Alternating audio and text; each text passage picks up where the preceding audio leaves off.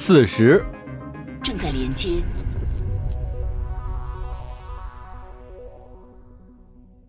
精华之域，库拉克斯星座，埃格吉勒星系，行星十三，联邦海军测试设备已发出进站请求，进站请求被接受。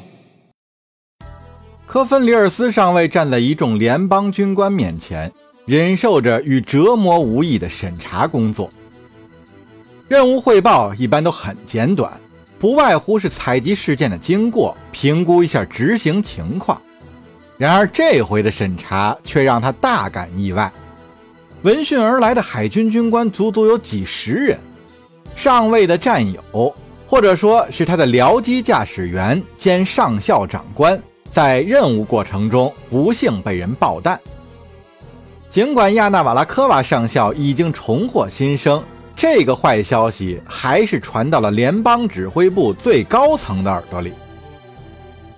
之前的两个小时，科芬已经费尽了唇舌，把每个细节都详尽地描述了一遍。可所有参与审讯的人依然怀疑他隐瞒了事件的真相。他们关注的要点在于，两个人离开斯卡尔克恩之后不久，在 D E 七幺杠九星系究竟遭受了何方势力的攻击。科芬已经获悉了加达里首星上的暴乱。也知道审查员们期待着从他嘴里套出与事实不符的供词。上尉，我想再核实一下袭击者的身份。主导讯问工作的是海军上将埃兰·雅各布森。你说对方是由图克尔人和共和舰队的船只混编组成的？是的，我已经说过一遍了，长官。科芬又重复了一遍，他已经无意掩饰心中的愤懑。我们向那支特混舰队致意，他们却视而不见。瓦拉科娃上校就拉近了距离，想要仔细观察一下。然而，当他接近到，能具体描述一下你是怎么定义特混舰队的吗？雅各布森插话说：“我自认为，四艘无畏舰外加护航的突击舰和重巡洋舰，用特混舰队一词来形容，并不为过。”长官。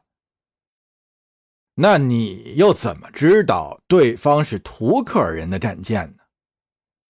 我在大荒野星域见过一艘，也因为新一店没有其他任何飞船长得像他们那样。究竟像什么，上尉？米马塔尔风格的船体结构吗？虽然粗制滥造，看上去却是战意十足的船壳设计。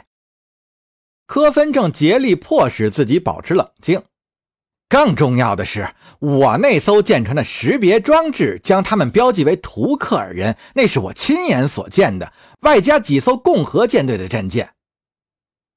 嗯，雅各布森冲着话筒咳嗽了几声，听上去格外刺耳，但他无意为自己辩解。你早就知道，你的飞行记录仪是一片空白。长官，我硬撑着返回帝国区，船体强度只有不到百分之五，能活着回来纯粹是碰运气。进港的时候，我那艘塔纳尼斯基还能运转的系统已经没剩几个了。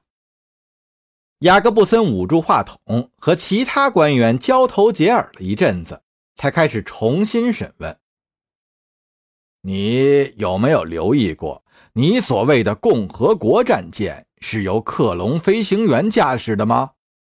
的确有这个可能，长官。那些船的船长，他们的名字或者种族，你之前是否见过？没有，长官。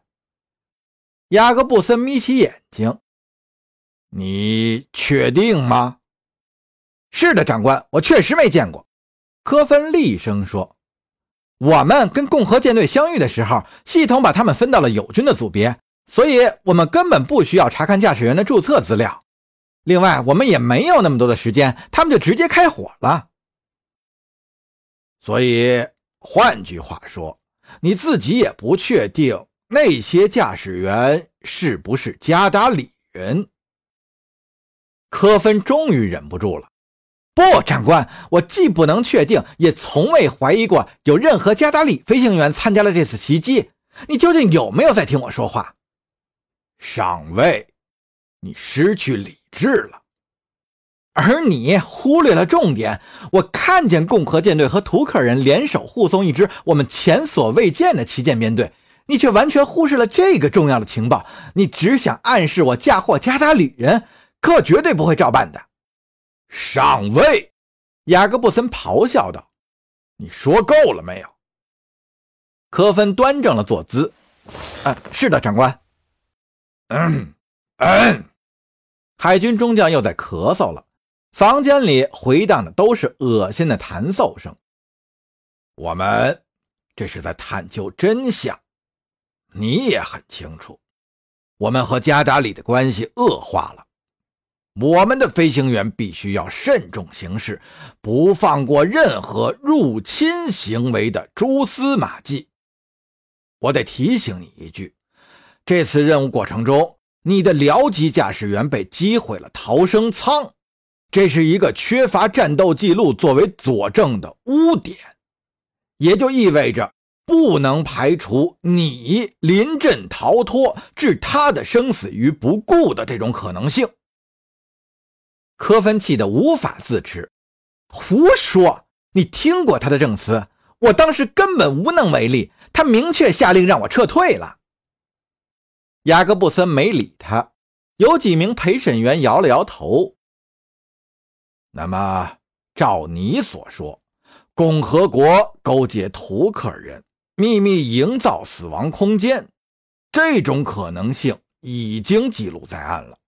但是，由于缺乏关键性的战斗记录数据，我们不能根据你和瓦拉科娃上校的一面之词草率做出判断，必须要考虑到每一种可能性，包括。你无中生有，又或者遗漏了对我们至关重要的东西等等情况。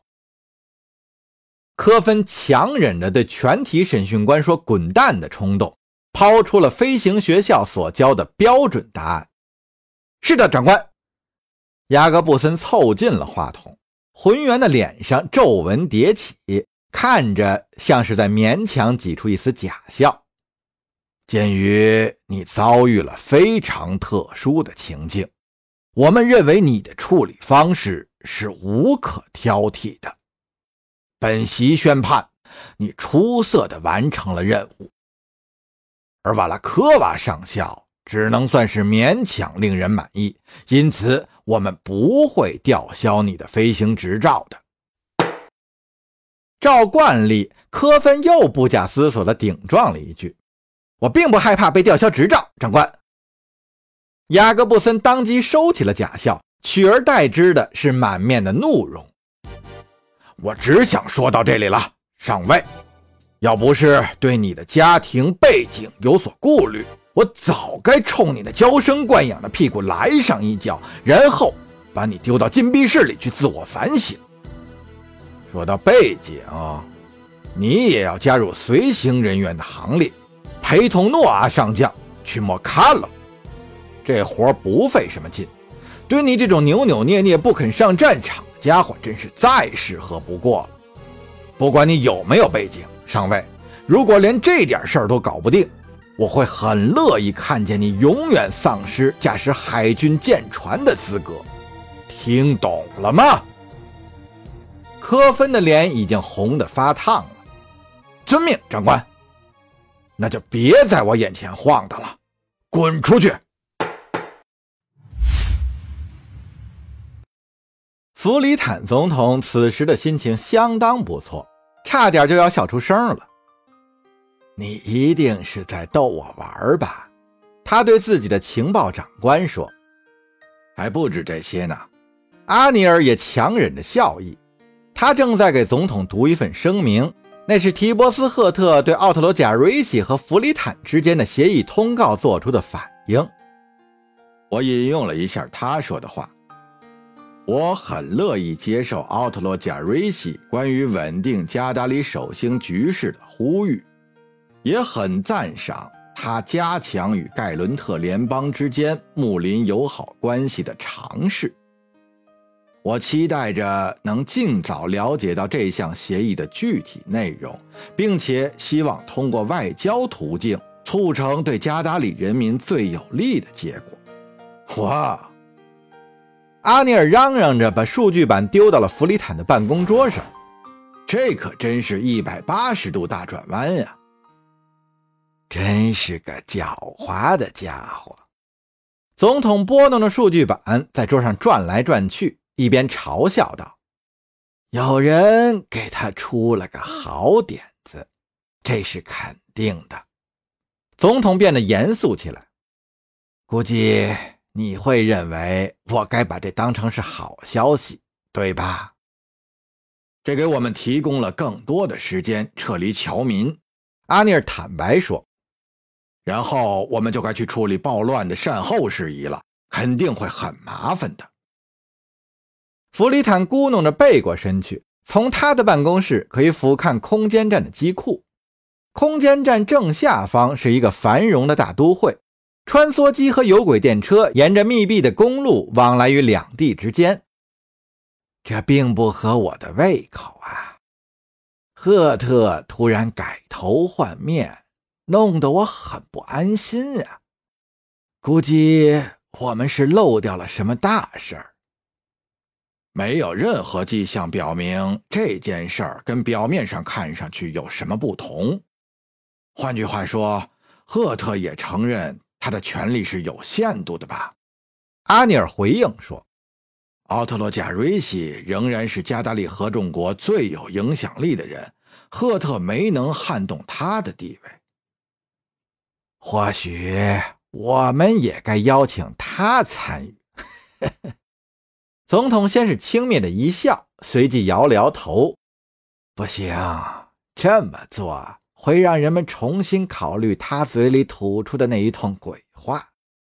参加议会的加达里人起码得有理智。如果世上还有这种人存在的话，总统先生。”你的计划初见成效了，虽然说付出了不少，但不管怎么说，我们的目的是达到了。不仅阻止了赫特继续壮大势力，也充分稳定了局势，让盖伦特侨民能平安的撤离，而不需要动用武力。代价还是太高了呀！弗里坦承认，签下这份协议，经济上替加达里松了绑。我们会亏得一塌糊涂啊！没关系，船到桥头自然直嘛。唉，是啊，总统明白了他话中之意。知道吗，阿尼尔？我真觉得这次访问应该由我带队。情报长官摇了摇头，这件事之前已经说过了。你知道其中的风险有多高，而且不谈安全问题，我其实也是信任贾瑞西的。既然赫特对你造谣重伤，那么最好还是排除掉不稳定因素，把事情交给我嫡子和他的经济团队吧，他们会把事情办好的。唉，好吧，弗里坦也不再坚持，站起来伸了个懒腰。再过几个小时，等所有的事儿都办完之后，我就得去对付布拉克参议员那帮煽风点火的家伙了。他们觉得我对待加达里人的态度不够强硬，要是让他们掌了权呀，肯定会宣战的。阿尼尔意味深长地朝总统眨了眨眼，弗里坦根本不明白他想表达什么。更别说猜透他心里的想法了。恕我冒昧的问一句，总统先生，你认为我们到底应不应该宣战呢？我很清楚我国的军事实力，也知道战场上将要面对怎样的敌人。可是我还是想问问，这样有助于我了解你的想法。有道理，总统承认。如果我能让克隆飞行员置身事外的话，宣战也不失为一个可行的选择。但有他们插手的话，事情就复杂的多了。第一，没有他们的支持，我们打不赢这场仗。第二呢，如果他们决定站在我们的对立面，我们会遭受最惨重的损失。所以啊，我只能干脆的回答你一句话：这仗不能打。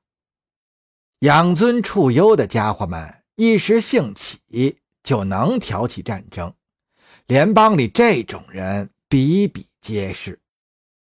然而，等到有人丧命的时候，所有的荣誉感，所有的好战思想，都会化为泡影。